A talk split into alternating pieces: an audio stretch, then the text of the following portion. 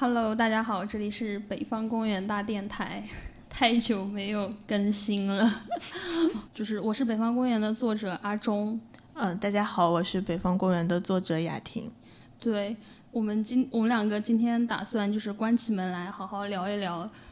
盘点一下就是这个月的国产剧。之所以想做这个题呢，是因为，嗯，我们编辑部其实经常自己私下在聊，就是发现现在的国产剧有一个特点，这些剧在作品质量上可能没有大的问题，就是你打开它看看一下，就觉得它好像就是从最终的剪辑出来的效果啊，然后它的剧情啊上面，你就觉得它都是一个在及格线上徘徊的。作品就是要看也能看得下去，但是你真的没办法发自内心的、真诚的夸赞他，说这是一个好作品，我要把它追下去。在这样一个不干不不尬的状态里面，所以我们就有一个疑问，就是说，国产剧以这样的状态出现，那它到底是不是进步了呢？是不是比以前要好了呢？我们就打算把这个东西延伸一下，做成一个固定的栏目。每个月就是都打算在月末的时候盘点来聊一聊，就是发自内心的叩问一下国产剧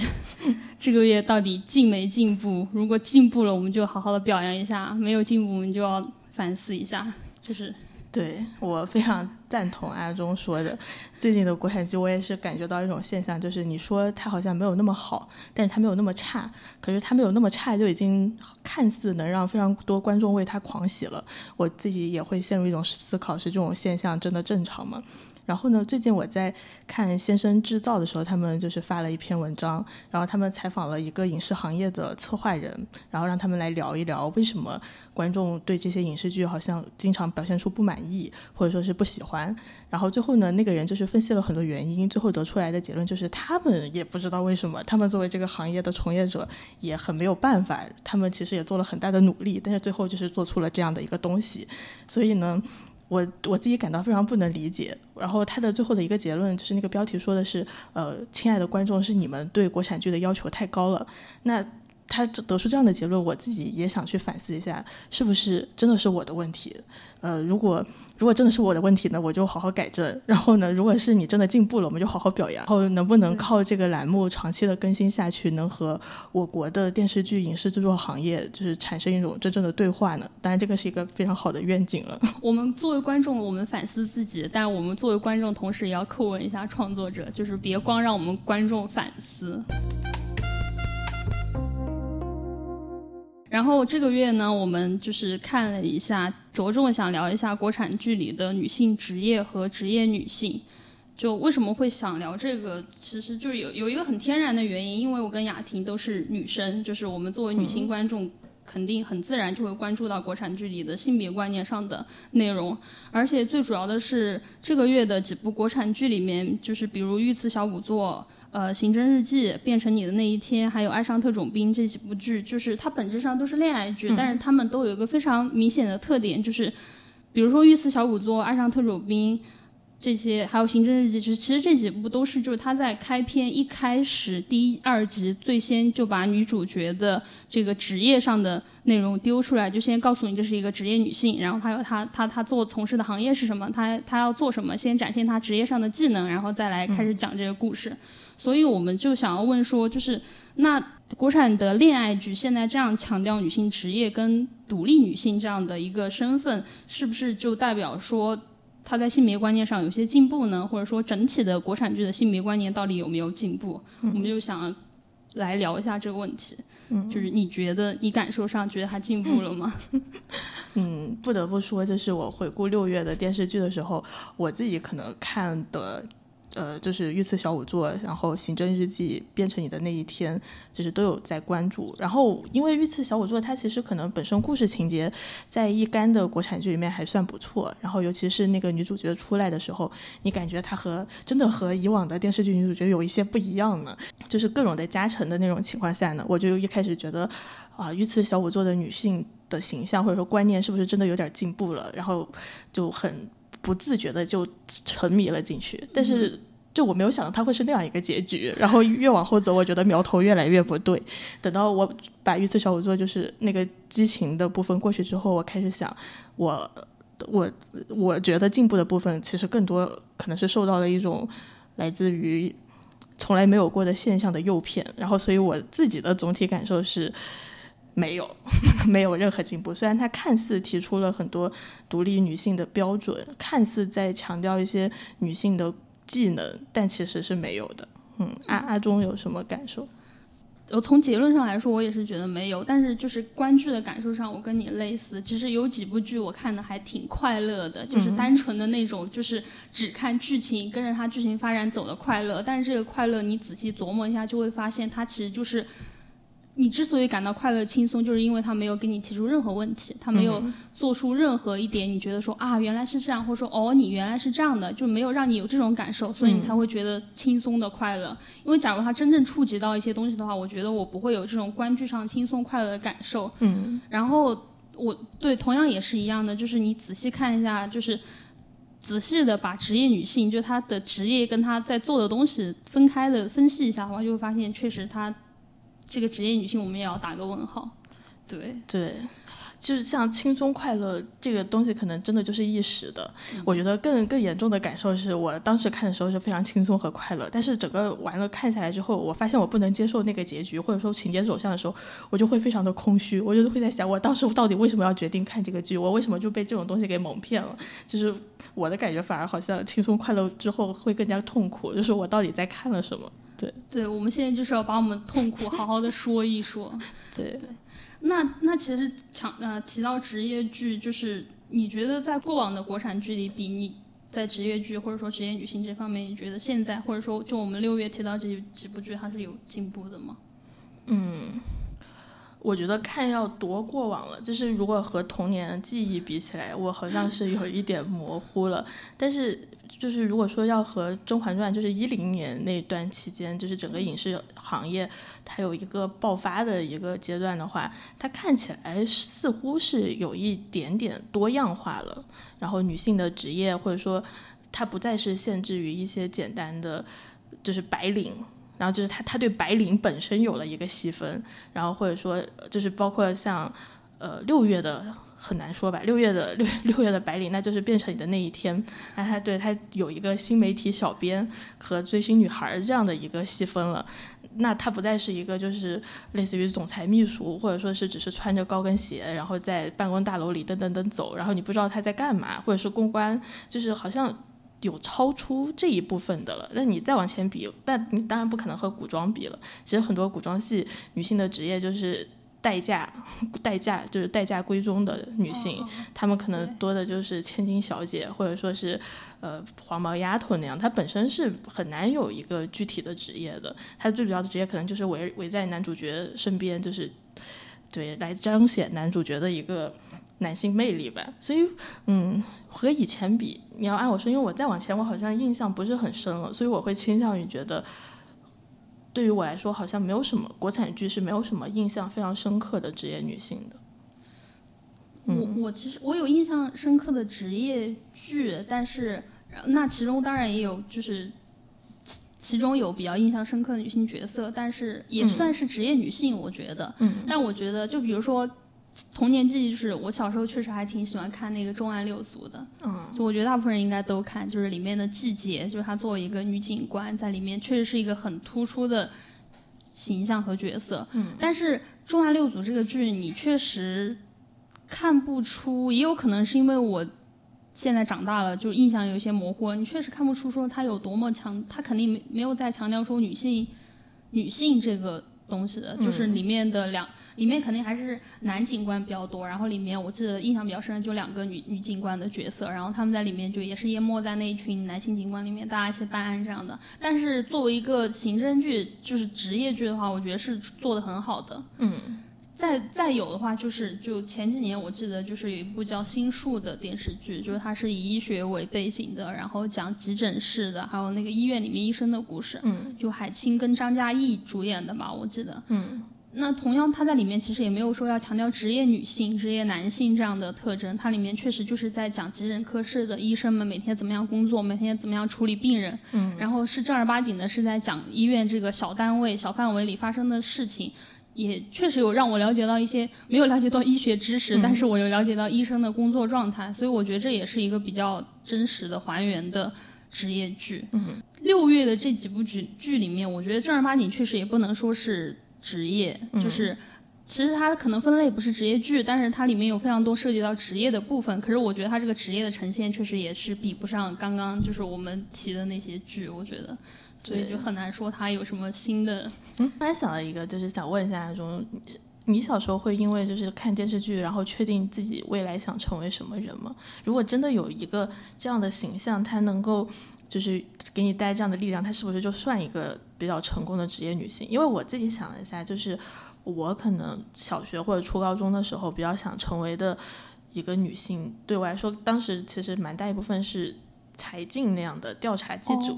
对他们，就那会儿我肯定也不知道他们真实的生活是什么样，但是他们在公众媒体里传递给我的形象就是，就是对我来说那是一个非常值得向往的一个女性的职业形象，或者说她背后能代表的东西。然后，但是电视剧，我刚才就因为这个我就想一下，好像真的没有。阿忠会有吗？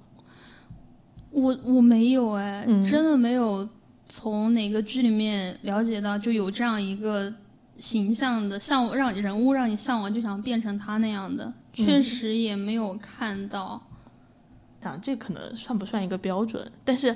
对，我觉得算，我觉得也算。对，就是那种发自内心的感召，觉得自己未来其实可以是这样的。但是，对我好像想了一下，其实是没有。那那像海外海外电视剧会有这种感觉吗？就是海外的会有，但是是我已经现在最近对。最近的感受上的有，就是我自己非常非常狂热 热爱国土安全，就是在就是在你跟就是我们另一位作者张苦笋就是 跟我讲了这个剧以后，我就去看，然后我花可能我一个月两个月的时间把八季全部看完，然后我已经看完有两两到三周了，我现在还在每天回味无穷，就是时不时就会想起 Carrie 这个角色，嗯，就是后劲儿特别大，以至于。我现在真的，我觉得我好像没办法再找到一个剧，就是再重新能嗯找到这么得劲儿的一个女的。但我觉得确实看国土安全，如果是我小时候看的话，我肯定是看不明白的。嗯，也就是要我有一定有一些感受跟和经历以后，然后我现在来看这部剧，我就会能看到。就是 Carrie 这个角色，他是一个到底是一个怎么样的人？嗯，然后他的职业上，他才能理解他的职业，他要面对的问题。对，就是就是看这个人，因为因为在国土国土安全里面，就是我觉得真的主要就要硬要分成两个要素，就是 Carrie 这个人，还有他的职业。嗯，就这两个东西没办法分开，然后这两个东西是里面就是。成分最重的两样东西，印象最深的两个东西。嗯，我觉得国土安全可能也没办法说它是一个职业剧。对，对，但是就是，但它职业的属性确实非常强。嗯，然后以及就是因为，我我觉得一部分，我觉得就是他这个职业塑造了这个人。对，然后也是因为他是这样一个人，所以他才能孜孜不倦的一直从事这个职业，就一直这样做下去。就是以及让他变成一个，就是在我理解，我觉得 Carrie 是一个特别坚定自我的人。嗯，就是我觉得这种这种品质是很多，嗯，很多写职场女性的人，就是首先你很难从女性身上提炼出这一点，嗯，然后再围绕这一点去写出这样一部这样一部系列的剧，嗯，就是你。我觉得可可能就是他看到坚定，看到自我，就要么是一些负面的解读，就觉得这个人非常自私，然后他没办法顾全一些别的东西。对。说坚定就是觉得可能会在，如果是不是我揣测一下，对，就是在剧情处理上可能会把它处理成一个就是非常，对，不顾全别的东西，就只是一根筋的，或者说就是你说的偏执的那种人。但但是我觉得坚定跟自我这两个特质，你要把它写出一个人来，然后写出八戒来是。很难的，对对，我就还，我现在确实就是非常非常喜欢 Carrie，我不能说是想成为他那样人，但是我就是刚刚那两点特质是我觉得就是，不是说作为女性啊，我觉得是作为一个在生活中的人，就是你应该要训练自己要拥有的东西，就不管在你生活上还是职场上都应该有的这样的特质，嗯，对。对，我也是延续就是阿忠刚才说的，但是我就是 确实是是因为我自己想一下，我在国产剧里很久没有这样的感受了，就是很久没有看到一个女性形象，然后会觉得我非常想要体验他的生活，或者说是我对他有非常强的共情的感受，然后我非常理解他现在是怎么样，然后他做出来的哪样的选择会对我本人来说是有一种借鉴或者说是治愈、疗愈，然后召唤的那种作用，我觉得是没有的。而且这个随着年纪越来越大就越来越少。但是说真的，我现在看海外剧，我还是会有，就是包括像就已经说的很多了，像我先不说职业了，就像《伦敦生活》，然后像《杀死伊芙》，像《国土安全》，就是会有很多这样的时刻，你会觉得，如果我是他的。就是就是，倒不是说如果我变成他会怎么样，就是会想像他那样去活着，或者说就是会想，对，对他他那样的品质带给我的话，就是我我我还欠缺什么，我我要怎么才能走到那一步？但是我发自内心的说，国产剧已经越来越少了，而且这个东西，我说年纪越往后走，这种感受越少，其实可能也不是说我作为一个女性主义者，我女性意识觉醒了，我不愿意看这些了，其实就是它太乏味了。这永远都是处在一段亲密关系里的一个女性，然后她要寻找的东西永远都非常的单一，永远都是要寻找一个很具体的幸福。这个东西对于我来说，就是会，它它都不涉及说我我这个人是不是整个人在成长，它就是哪怕说我就觉得我停滞了，我一直看这样的东西，我也会觉得很难受。然后就总的来说，我觉得这个女性形象很虚假，就是会有这样的感受。嗯，对。然后，然后我也沿着就是刚才说的，我们讨论到海外的这个问题。其实你要说要聊职业女性或者女性职业，可能还是要回答中国到底有没有职业剧这么一说。对，因为其实你说像像欧美，它本来就是会有很多关于医生的实习医生格雷。对对，然后呃，包括你说像律师，他们也会有。但是说中国就是好像永远都是在披着职业的外衣在谈恋爱。嗯，对，这是我我自己的感受，大多数是这样的。然后我后来想一下，为什么会有这种感觉呢？我是觉得中国的很多职业剧，它不处理具体问题，它很多真正你工作上发生的事情，它是可以被一笔勾销的。当然，我我并不是说就是我工作已经很糟心了，然后你要再把我很糟心的事情再到电视剧里演一遍，但是。但你这么做的话，你也没必要做艺术创作，是吧？但是为什么我们在工作里面要面临的很多抉择和难题，它不能变成一个就是去体现主人公本身的价值抉择，或者说推动剧情的一个选择呢？我就是印象很深，就是像变成你的那一天，因为它这个剧情的设置就是新媒体。有娱乐号的新媒体小编和 和粉和超级明星谈恋爱的这么一个东西，然后我看到娱乐号的新媒体小编，啊，当然我难免会有一些代入感，就毕竟工作太相似 了，对吧？但是我就就看着我就很难受，就是他一开始提出的那个问题，就是说我必须要采访到某某某大明星，那我采访不到怎么办？那我我就扮成他的粉丝去和他套近乎，然后最后他这么套居然就套成了，然后那个明星还就是如盘托出和他说了这。些，然后这个情节我放到现实中，对我来说简直不可思议，毫无帮助。对，那我我当然，你说我想踩谁？易烊千玺，对 对啊，就是这些人谁不想踩一个遍？那我真的扮成粉丝，他他会给我这个机会吗？不，你连第一步都进不去，就是你要进易烊千玺粉丝会，先找黄牛买票，黄牛给你的那个价格，你可能都掏不出那个钱。对，就是这个是最重要的问题。然后你不用你再往下说，就是当然就是说从这么浪漫的途径，我们也没办法。解决了，你其实还要面对更现实的问题，是你有没有这个资源，然后你有没有这样的影响力，然后你本身能不能接触到他身边的人，这个东西其实都是很残酷、很现实的。但是这些东西不值得描写吗？这些东西不精彩吗？这些东西对于一个成年的女性来说，不能够就是体现她的抉择和她个人的精神特质嘛？我就觉得，就所以我现在回想起来，我就觉得国产剧总是在用职业来。谈恋爱的问题就是他不处理具体问题，他工作上真正的难题他都会就是被他抹杀掉了。我就觉得对这个可能确实是有区别。你说这个我就想起就是之前华东师范大学的毛尖教授老师对吧？就是他在他出的那本书里面不是提过一个就是很很简单的判断标准，就是你怎样就是怎样判断一到底是职场剧还是爱情剧，你就判断它里面的情节到底是由爱情推动的。是由男女主人公，或者说由男女异性之间的情感来推动的，还是说他解决这个问题，他去解决这个事情，还是由事情进步的步骤来推动了？嗯。然后我刚我当时看他看他的这这这个内容的时候，我刚好当时是罗云熙跟白鹿的那个《半生蜜糖半世伤》在是叫这个剧，应该是叫这个。啊，那部剧在播，嗯。然后我那天就点开一集看了一下，我就就我就用那个剧是讲说是职场嘛，嗯。然后是两个投资公司的人，我记得，然后我就用他用这个标准去套，就发现确实就是每一个情节的进情节推动情节的东西，就是他们俩之间感情需要升温了，就是你来帮我解决问题，我来帮你解决这个问题，而不是说他真的要去，就像你讲的，他要是采访不到这个人怎么办？他现在要怎么拿到这个资源？他要怎么去想办法打通各个环节的东西？嗯，而是说就是男主角来推动一下，女主角来帮你弄一下，然后两个人之间又见面了，又有一些摩擦了，然后这个情节就升温了，然后故事就是事情或者他们要谈的事儿就继续往前推着走了，就是这样的。对，就是现这样想起来，就比如说还有前几年就是什么谈判官、翻译官，就这样一种、就职业，这真的是非常非常职业属性非常强的一个剧，看起来，而且而且这两个职业，我觉得应该是就是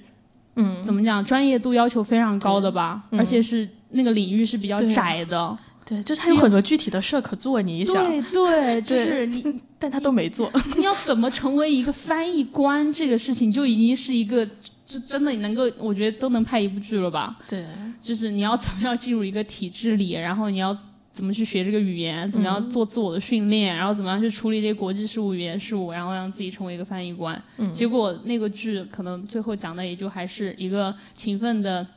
有些美貌的。女女大学生跟一个高翻院里面的 帅气的男孩谈恋爱，走到了一起，然后他们俩都在高翻院里面 出这样一部剧，就是确实没办法说它是职场剧，我也根本没办法从这些，就像你讲的，没办法从这些女主角的身上找到一种对我的生活或者对我的职业可以有一些借鉴帮助的东西。对，对，就就是对，很难形成新的认知。然后最后弄一圈下来，你最大的感受就是。这不是他不是新媒体小编，没有这样的新媒体小编。真的不是，我看的时候我也就是直摇头，直害怕。对而且你也不晓得他到底是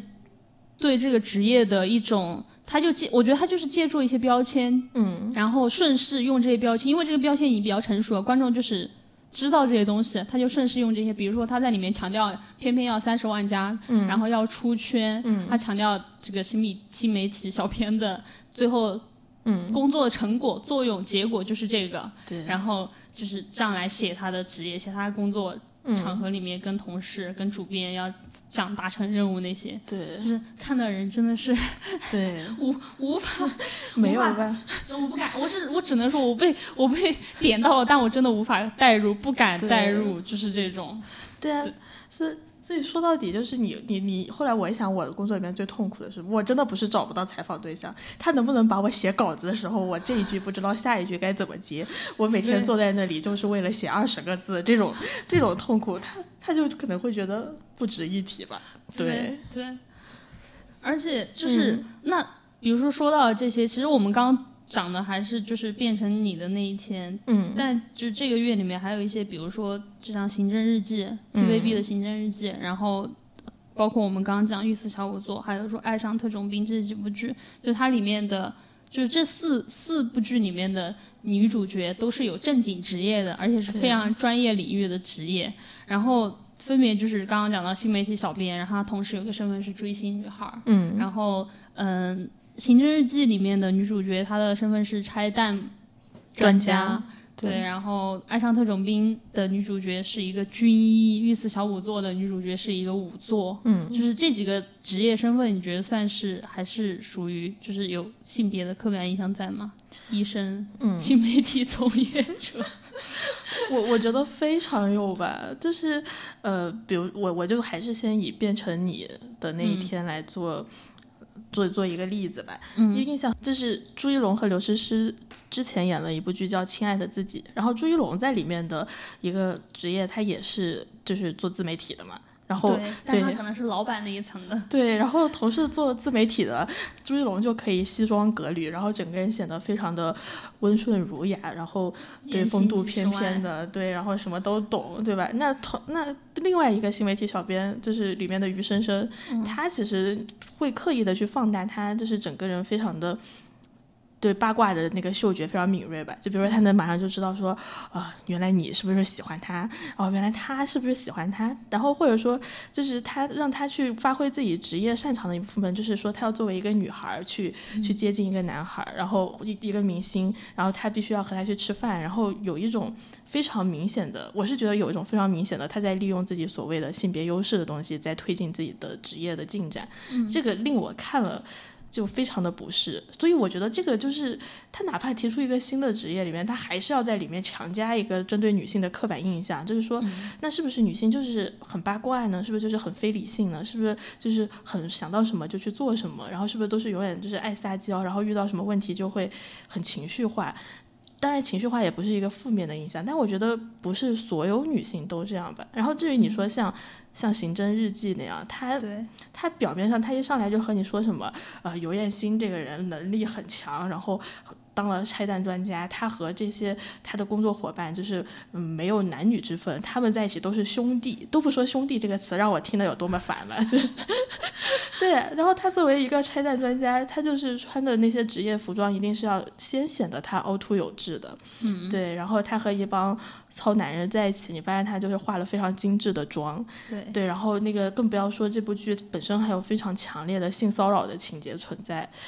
就而且是完全是在针对这个女拆弹专家的，就是这种东西你感觉就是怎么看都是，对，就是就是很让人难以忍受，这个比你就是完全不懂还要让人难以忍受。那至于说像御赐小仵作，就是她其实作为一个女法医，她可能也是会有。但御赐小仵作，我觉得，哎，这么说，我觉得她程度相对轻一点。对就是他至少正儿八经在工作干这个活的时候，还是大家都会给他空间，然后让他施展他的专业技能。对对，就是我觉得你刚刚讲的确实，《刑侦日记》它是做另一种反面的极端，就是他好像说我要把你的。我就是我要反一下这个刻板印象，怎么反呢？就是首先先让一个女警官成为拆弹专家，然后在一开始就铺垫说，就是她是香港这个什么队成立以来，然后唯一的一个女拆弹专家，然后其中我印象特别深，她强调一点说，就是那个拆拆拆弹的那个装备，就是衣服啊，还有头盔啊什么这些装备加起来都比她的体重要重，就是她为了强调说，就是可能是铺垫说一个女性成为一个拆弹专家是多么不容易，也是多么新的一个事情。嗯，然后她同时反的这个形象就是说，我在这个队里面，就是她不是说他不是说强调一个女性，他强调完这个女性进入这个队有多么不容易以后，他不是说在强调这个女性能力上的东西，他是来把一切都抹平。就是你讲的说，我在队里就是跟我们这里没有男女之分，我们都是兄弟，就是他直接把你性别上的东西给抹掉。就直接讲，你进了这个队，那咱们都是哥们儿。嗯，我觉得这个就是另一种另一种抹杀吧。对，就是你你你你其实没有帮助到说让女性真的对职业女性这个形象给立起来，你就是把她又变成一个男性的女性，对，就是这样老的套路。但同时她又要她利利用就是利用她身体上的女性的特征，让她穿一些背心，然后对，然后显得身材很好。对，然后剪一个精致的短发和妆，每天来工作上班，然后跟跟就是男主角打交道的时候，也要也要 就是你刚刚提到有一些性别上的东西存在，对，那就是非常的让人不适。是很让人不适。对，而且插一句，就是香港第一个女拆弹专家，这有什么好自豪的？就是这难道不是你你本来这个体质就有问题吗？就作为第一女拆弹专家，你还值得被提出来炫耀？这个思维就很怪。如果她真的是一个女性主义者，或者说这个主创她本人真的是意识到女性在这个社会结构里遭遇的不公，他就不该说这样的话。所以你我后来仔细想想，他就是在利用对最近女性声量比较高的事情，其实真的挺恶劣的。嗯，而且确实就是从这个剧的剧作内容上也能看得出来，他女性就是作为一个点缀，因为他最终讲的还是男主角跟他的几个朋友，然后去查案，就以这几个男性为主的故事。它本质上还是让男人来带领做这样一些事情，然后有职业。力有职业有自己职业特点的女性在其中做一些辅助，对，就就是这个特点好像是我觉得是是这几部剧里面都有的，嗯。就是就是虽然在讲女性，她有有工作的女孩子，职业女性，但是她在她的工作上跟爱情里面、感情里面的位置都是都是在一种辅助、打辅助的位置上，对，就显得非常的，嗯，怎么样，就是。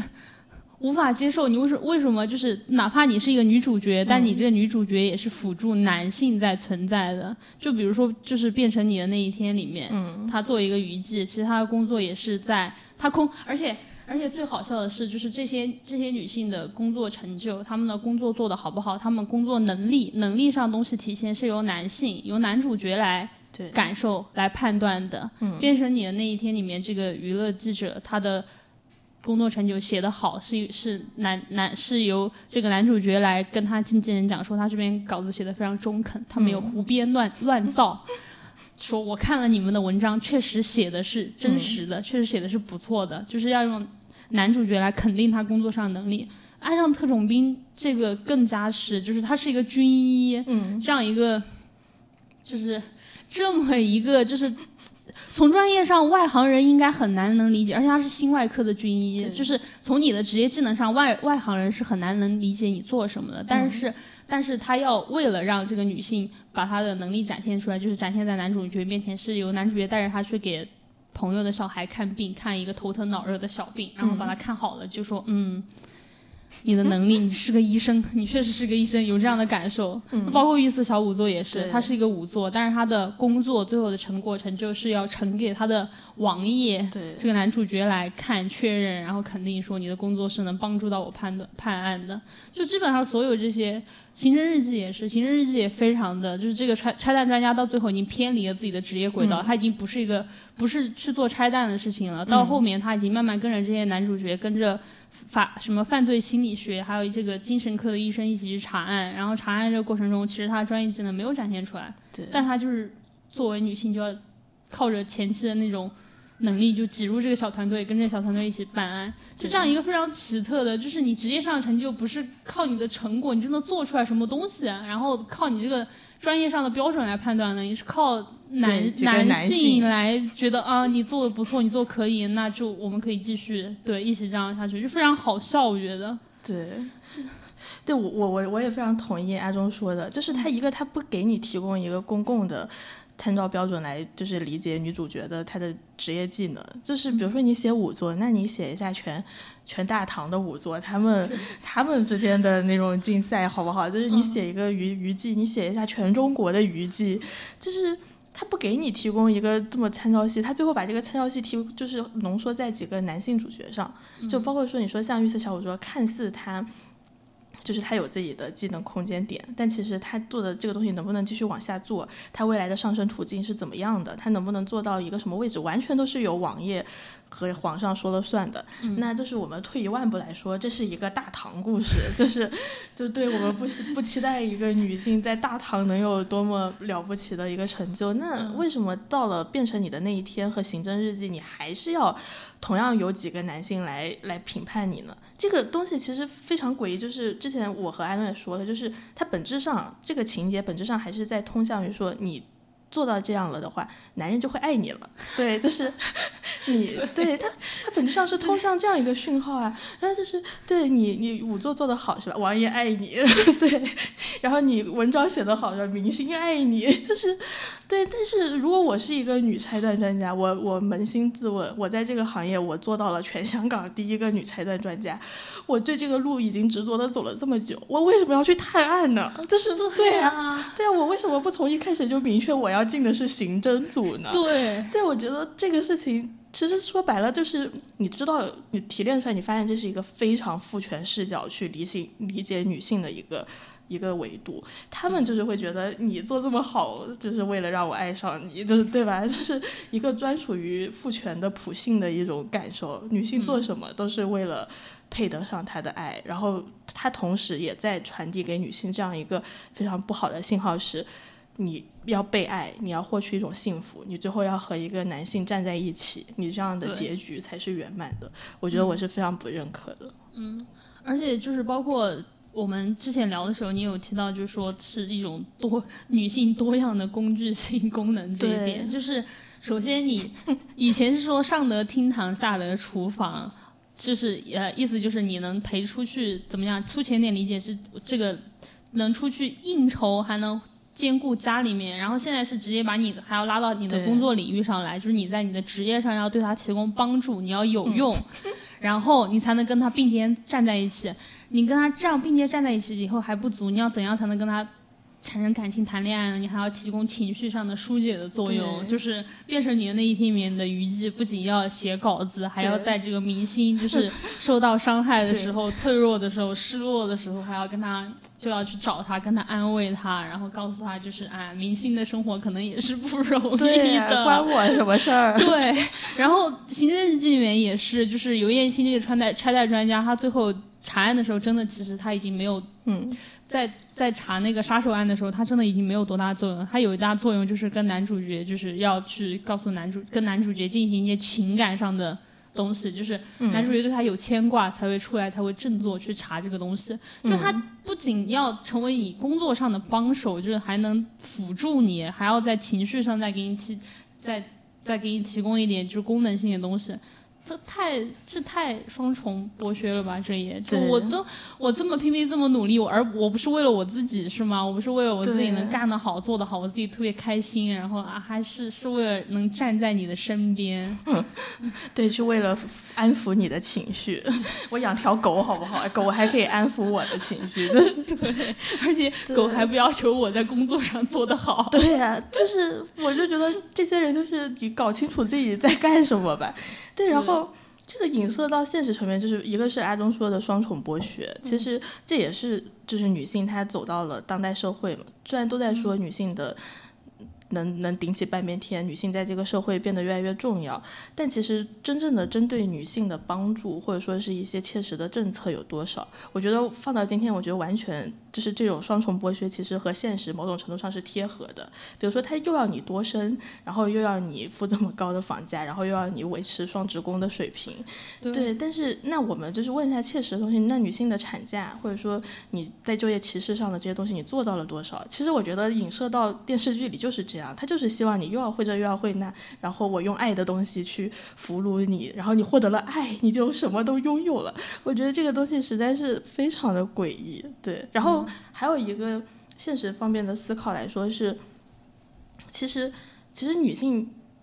要非常警惕和自己处在权力关系上层的人谈恋爱。但我觉得非常不幸的是，这几部电视剧多数其实都有这样的倾向。比如说像《御赐小仵作》，你和网页谈恋爱；然后像、像《娱记》变变成你的那一天，娱乐记者要和明星谈恋爱。那像《月光变奏曲》那样的一个编辑要和自己的作者去谈恋爱，我觉得这个就是落实到真正的女性的生活当中是非要非常警惕的。如果你的上司、你的老师给你表达了爱意，你要立马让他们滚蛋和录音，然后留下证据啊！就是，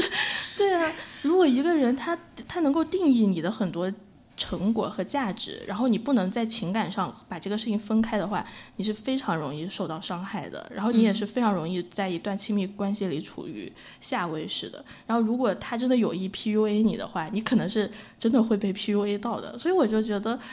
这个其实是我非常难受，就是他总是在描写这种亲密关系的一个重要的原因。嗯，就这几部，你刚刚提到这几部剧里面，就是女性都在感情里面都是权力上面都是处于弱势的那一方，嗯，但是她就是这样的恋爱剧，青春恋爱剧，他就用一个东西把这个东西把把这种权利上好像给消解掉一点，就是把大家年龄都调得非常相近，就就好像都是二十多岁的人在谈恋爱，就让你觉得首先年龄差上不是那么大，就让你放松了一点警惕。对，但是仔细想想，都是二十多岁，为什么就是这个男的是成王爷就不说了，这个没办法，就大唐的血统在那儿，我们没办法。但是为什么就是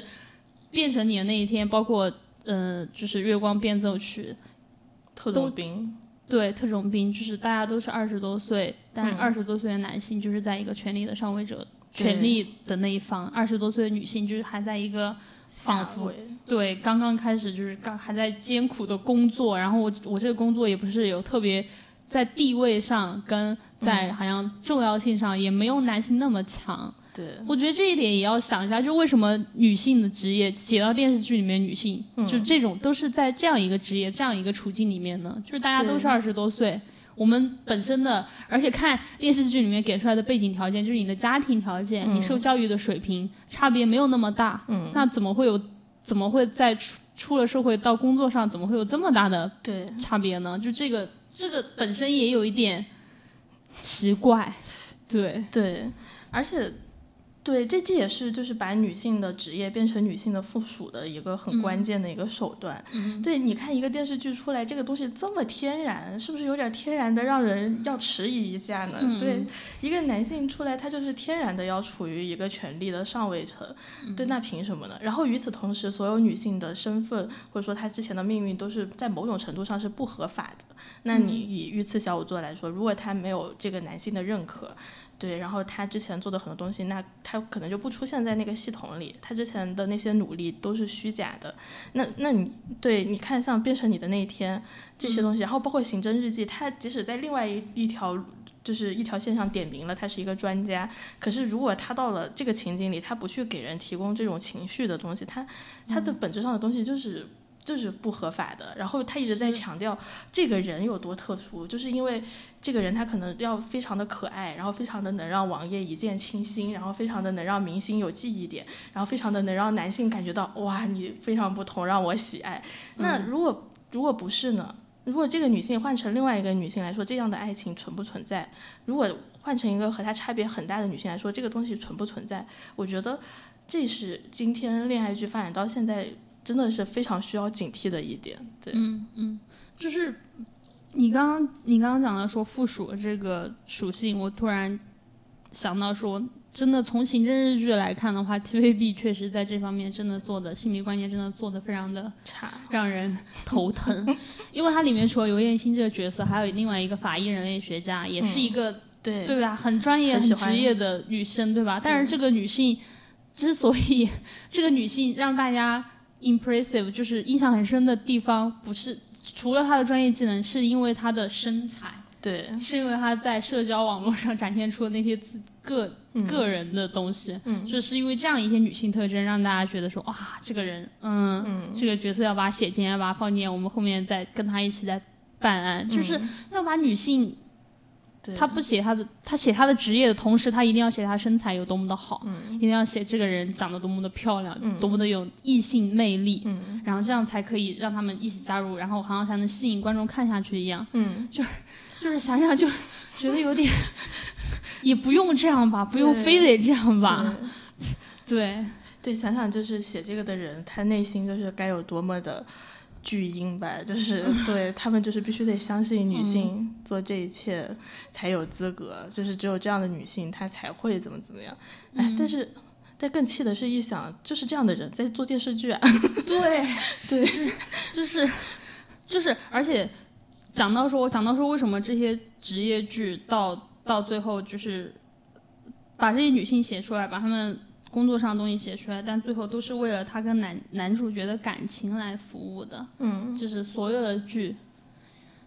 大胆妄言、大胆断言一下吧，就国产剧里面，基本百分之八九十的剧都是在写恋爱。嗯，就就是不管你是讲讲讲一些，我我觉得判案的也是，就是刑侦悬疑类的，嗯、然后喜剧当然不用说了，就尤其是剧情类的。哪怕那些家长里短，就是前几年非常流行那种家庭剧、婆媳剧，也是在讲都市剧，尤其，嗯，就是大部分的国产剧这种，你点开点进去，发现十有八九都是在讲一个恋爱剧。就是为什么我们的国产剧里面这么执着于写谈恋爱这件事情？为什么？真的要好好的叩 我这一点真的没办法叩问叩问观众，真的要叩问一下创作创作者，就是不要老是说是我们爱看。恋爱剧就是真的，仔细想一下，为什么你们这么爱写恋爱剧呢？对对啊，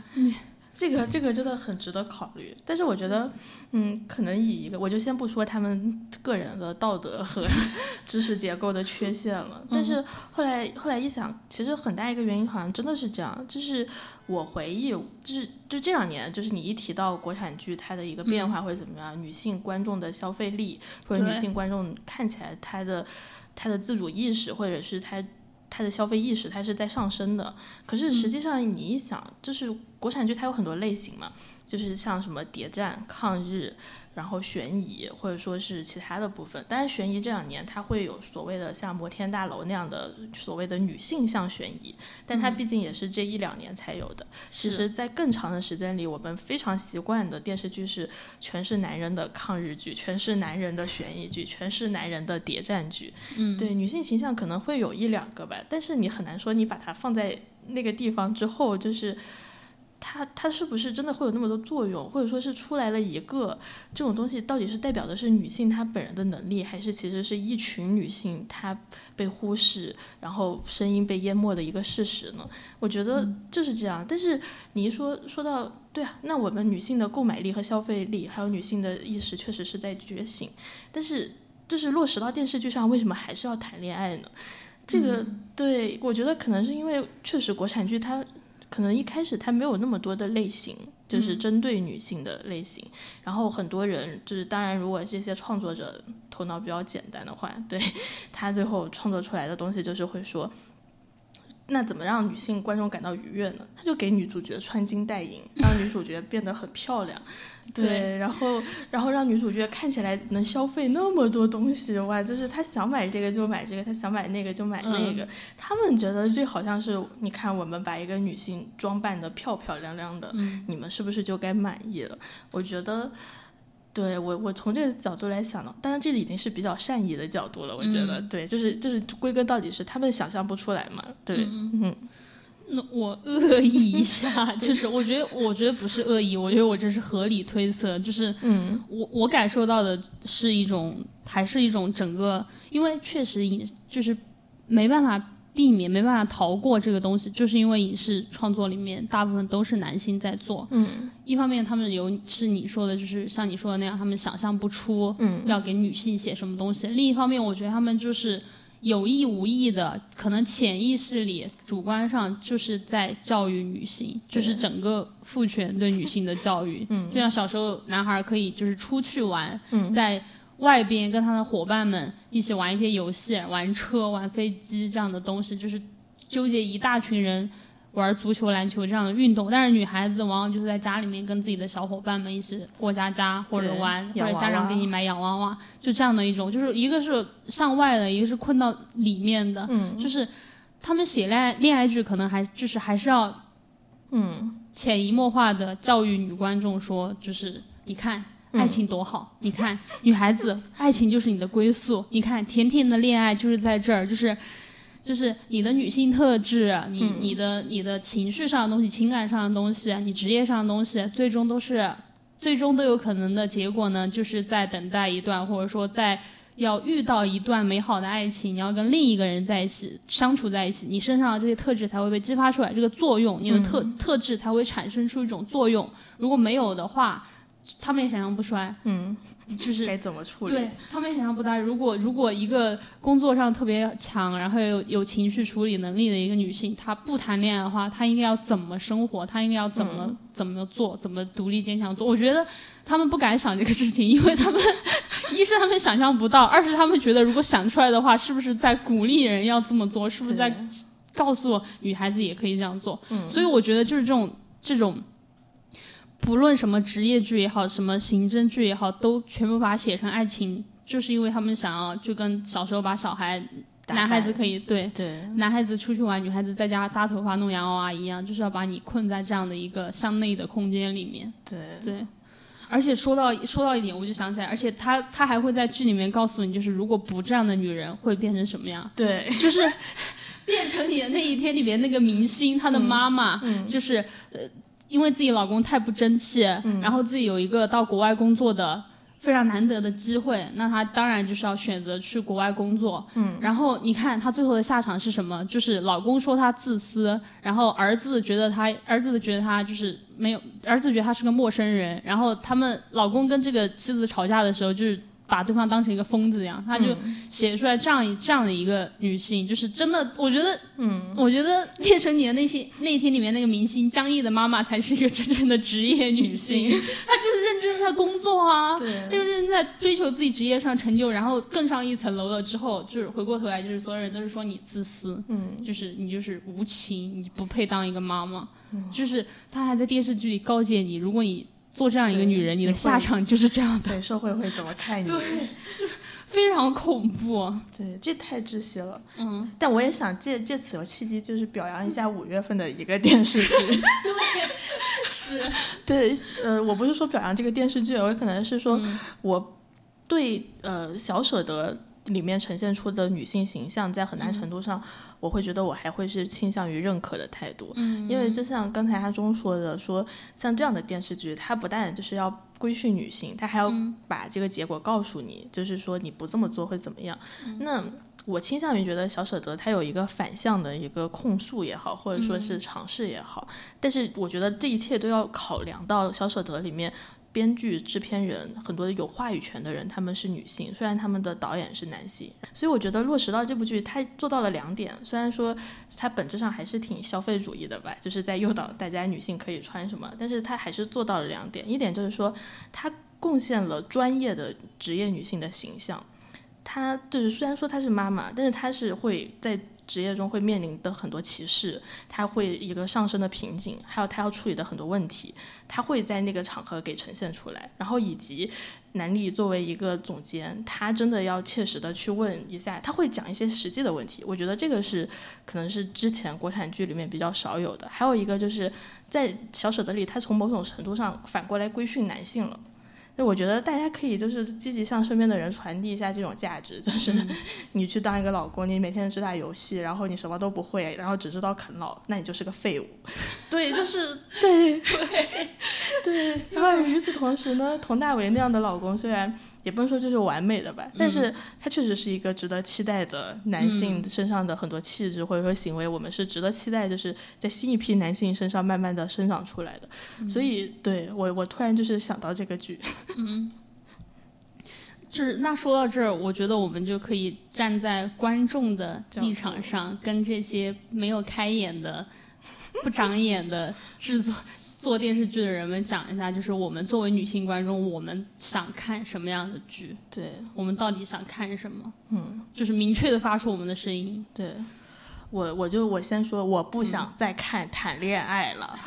尤其是男性和女性异性恋爱，尤其是这种处于权力关系的恋爱，尤其是女性的一切都要受男性认可的这种恋爱了，真的不必了。对我宁愿看男性和男性谈恋爱，或者说女性和女性谈恋爱，但当然就是不谈恋爱是最好的，就是因为没有什么爱和幸福是你这辈子都只能追求的东西。那你说非要描写人和人的关系的话，其实我觉得为什么不能描写一些母女情？或者说，为什么不能你哪怕描写姐妹情？我我也愿意看同事情和朋友情。其实女性我们在生真实的生活里感受到的是，我们彼此不是只有竞争的关系，我们的故事也很精彩。我们的故事绝对比一个处于权力上位的男性天天逼逼你要精彩的多。我就是求求大家不要再写谈恋爱的东西了，真的很烦。对，就是这样。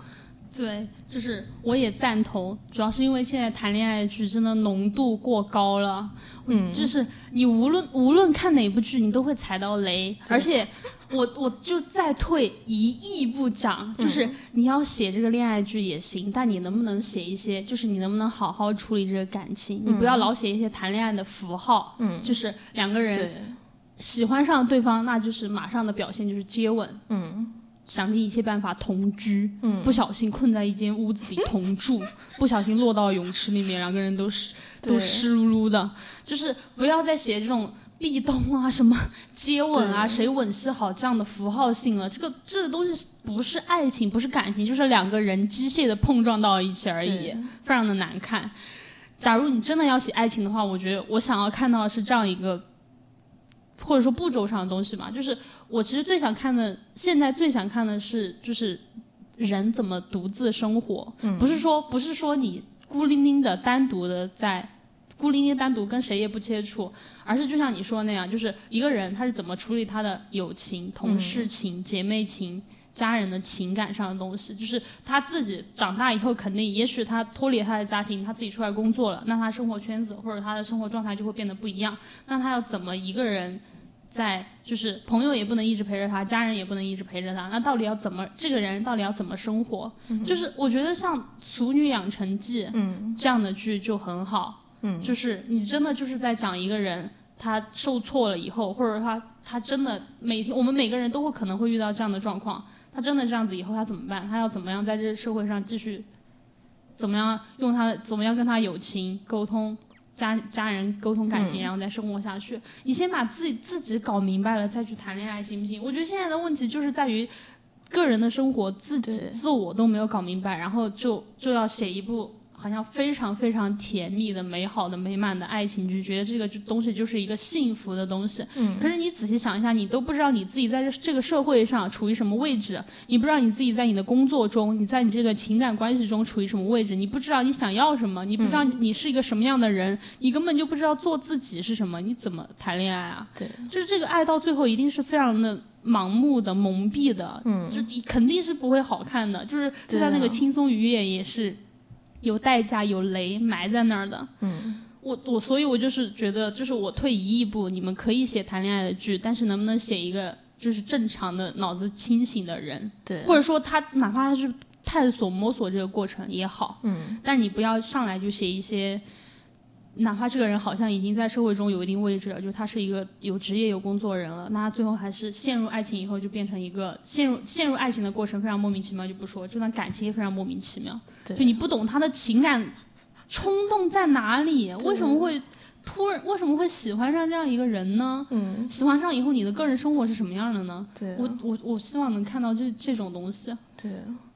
对，就起码影视创作人你自己写完一个东西，你不要问身边的人你写的好不好，你去找十个陌生人给他们讲讲这个故事，你问问别人会不会爱上这个男的，对，你就做到这一步，就清醒一点。对对对。所以其实我觉得我们说到现在，我感觉我们嗯，我们应该也有一些结论啊。其实这个回答我们开头提出的问题：六月的国产剧到底进步了吗？嗯，你觉得进步了吗？嗯，其实我我可能我是我我一直就是这种态度，就是非常乐观，但是要使劲批判。对，但是要我要我说的话，其实我会乐于把它解读成。有进步，但是这个进步不是针对于剧作内容，或者说它是不是真的能反映一种社会文化的变革和变化来看，就是可能御赐小五座的出现本身是有一定进步倾向的。嗯，当然一方面是说你能感觉到国产剧开始重视观众了，这是一种信号，然后还有一种信号是说，就是它一直被描述成一种。冷门嘛，然后或者说就是没有想到的一个结果。那其实到了现在了，就是我们国产剧已经出自滥造这么久了，到了现在了，终于有一个没有流量明星，然后可能是小成本，然后大家都还蛮不容易的一个东西，最后变成了六月的一个爆款，或者说是口碑非常好的作品。我觉得它的出现，某种程度上是针对于说你被资本和大平台和流量明星。统治和控制的今天，它算有一点点进步性吧？对，所以从这个角度上来说，我觉得可能是有的，但是内容上是真的没有。对，嗯，我就是我，我跟你，我确实一直是一个悲观的人，确实，然后也是一个容忍，是我是觉得我很难说，我很难真诚的说他进步了。嗯，就是嗯，包括你刚刚讲御四小五座。确实，御赐小五座是一个意外之喜，但他这个意外之喜，恰恰我觉得恰恰是证明了他不进步的地方。嗯，就是因为御赐小五座这部剧最后在腾讯上线的时候，腾讯视频上线的时候，好像它都不是 S，好像都没有到 S 级。对，就是那就等于说这个剧其实，在。真正的制作方、出品方、平台那里，就是在资本的一个环节，他是不看好这个剧的。嗯，哪怕你这个剧里面有两个女编剧写出了写出了一个大家都觉得品质、品质素质非常好的男主角，但是平在平台看来。就是有你刚刚讲的，他衡量完没有流量，嗯，可能没有热度以后，他给你他还是不会给你提供一一定的资源，嗯，他意外好了以后，我觉得这个这个是好事，就是观众我们已经讲出来了，我们为什么喜欢他的点，嗯，也许让这些人看到了，但是在平台的那个环节，在资本那个环节，他们肯定还是评判这个剧说。嗯，不重要，嗯，没有那些资源条件的加持不重要，就你们这种喜好也许没有那么重要，跟资源条件比起来没有那么重要，嗯，所以我是从这个环节上来看，我还挺挺难过的，挺悲观的，对我觉得没有进步，嗯，是这种，对，但对我也从阿忠这个角度来来补充一下，就是可能也是我们为什么想做这个栏目的一个原因，非常重要的原因，就是其实我觉得不少观众已经能够感受到，像所谓的爱优腾也好，就他们发展到今天，就是已经从一个平台变成一个资本形象，然后变成一个你感觉他自己是非常有话语权的，然后他好像。就是能掌控很多东西，然后你在他的眼里，就是你为他买 会员的时候，对你是可以关闭掉广告的。但是你不为他买的时候，他可能会觉得你就是一个韭菜，或者说是我可以决定你在看什么的这样的形象。那这个东西其实你再再往下延伸的话，我会想说，对，就是就是很简单的，就你凭什么不重视观众的意见？对，然后包括像我自己，我。其实就是做文化评论，然后还有写电视剧、综艺的各种评论，其实做了很久了。有的时候我会感到非常的厌烦，就是我们一直在批判的说这个内容为什么不好，然后这个情节为什么处理的很差，这个女性形象为什么让人感到不适，我们始终在批判这样的一种东西。但是你感觉这个东西一直在批判，而且真的不是说他们看不到，我相信就是你哪怕去看一下。好的都不限于国内国外，你就是看一部好的，你不可能不知道你和他的差距在哪。最后，最后你让你去总结这个问题，你得出来的结论是观众的要求太高了。对这个东西是我觉得是非常让人绝望的。那我们说我们已经走到今天了，就是文化的评论有这么多，然后有这么多的东西在生产各种各样的内容，我们已经走到今天了。然后对于我来说，我就是一个普通的观众嘛。我们观众到底有没有一个评判的能力去要求你去做这些？那是落实到我作为社会中的一个人，我是不是要听？真的就是要完全去听一些，就是。看起来没有形象的声音的摆布，我是不是真的不能和其他人团结在一起，去发出我想要的东西？我想要这个世界是怎么样的？我想要的电视剧是怎么样？我想要你不冒犯我，我想要你不欺负我，我想要你不污名化我，我能不能发出这样的声音？所以说，也是再往下走，是走到今天，我是觉得我们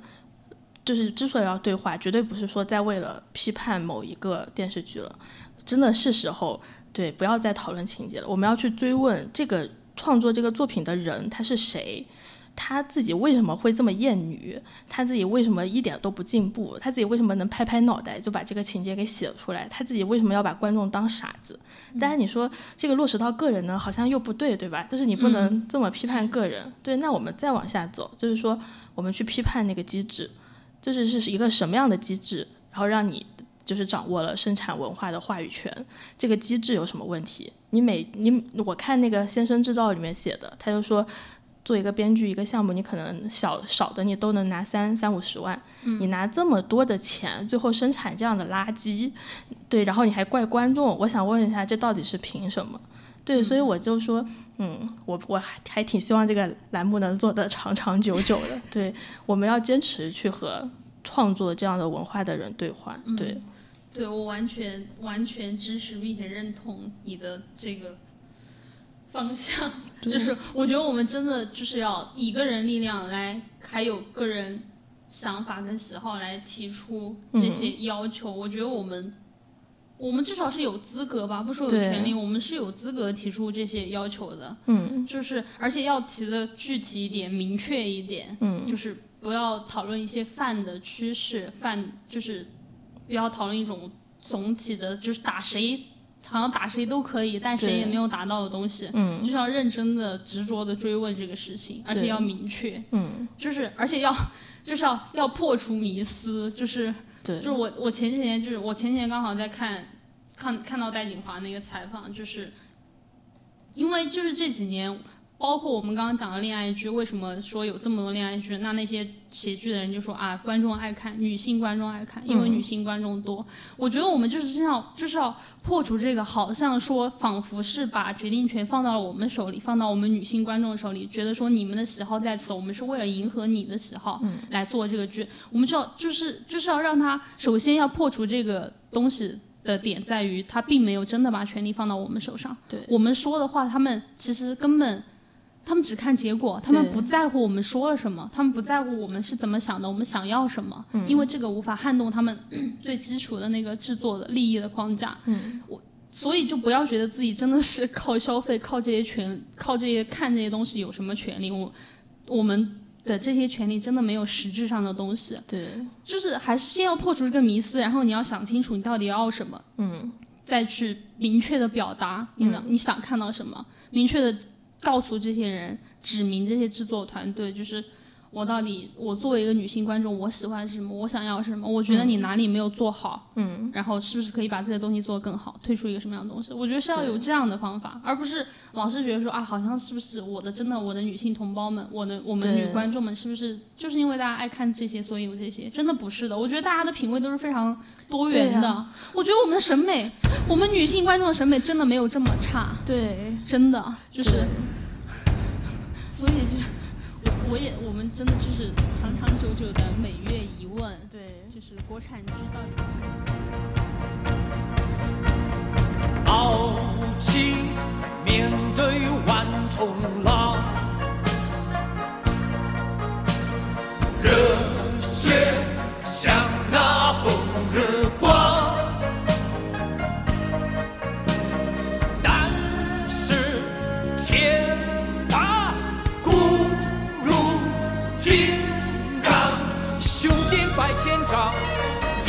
万里我发奋图强做好